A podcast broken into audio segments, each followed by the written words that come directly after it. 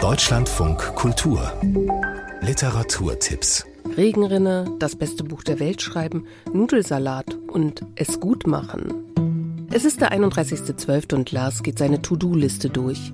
In kleine Probleme. Am Montag liest Nele Polacek aus ihrem Buch in Rostock. Lars ist Teil einer Mittelstandsfamilie. Die Kinder flügge, die Partnerin verbeamtet. Er selbst hat seinen festen Job aufgegeben.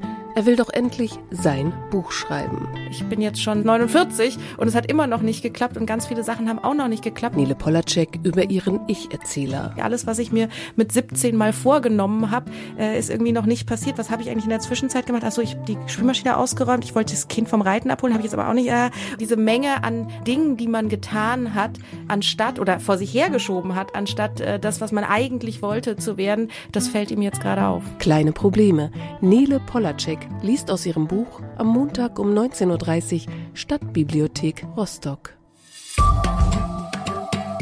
1912. Rainer Maria Rilke ärgert sich. Eines seiner Gedichte ist unautorisiert vertont worden.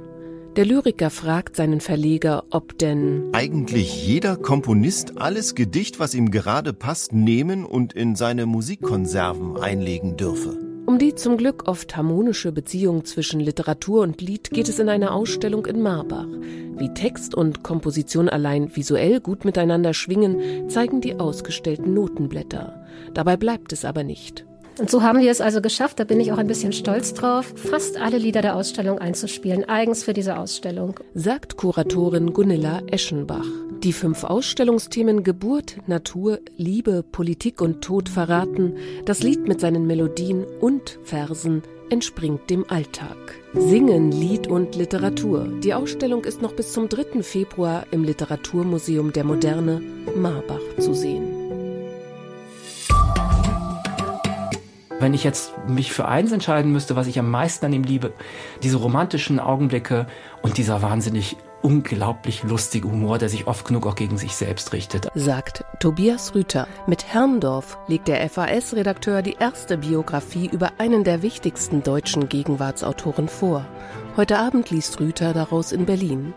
Wolfgang Herrndorfs Kindheit, das Kunststudium in Nürnberg, der Umzug nach Berlin sind Stationen des Buches. Im Mittelpunkt stehen aber die Jahre nach der tödlichen Diagnose Hirntumor.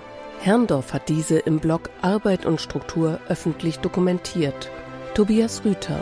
Und zum ersten Mal aber unter dem Eindruck dieser furchtbaren Diagnose, und darüber spricht er auch selber sehr offen in Arbeit und Struktur, kann er Sachen fertigstellen. Herrndorf, eine Biografie. Tobias Rüther stellt sein Buch über den Chick-Autor heute Abend um 20 Uhr in der Z-Bar in Berlin vor.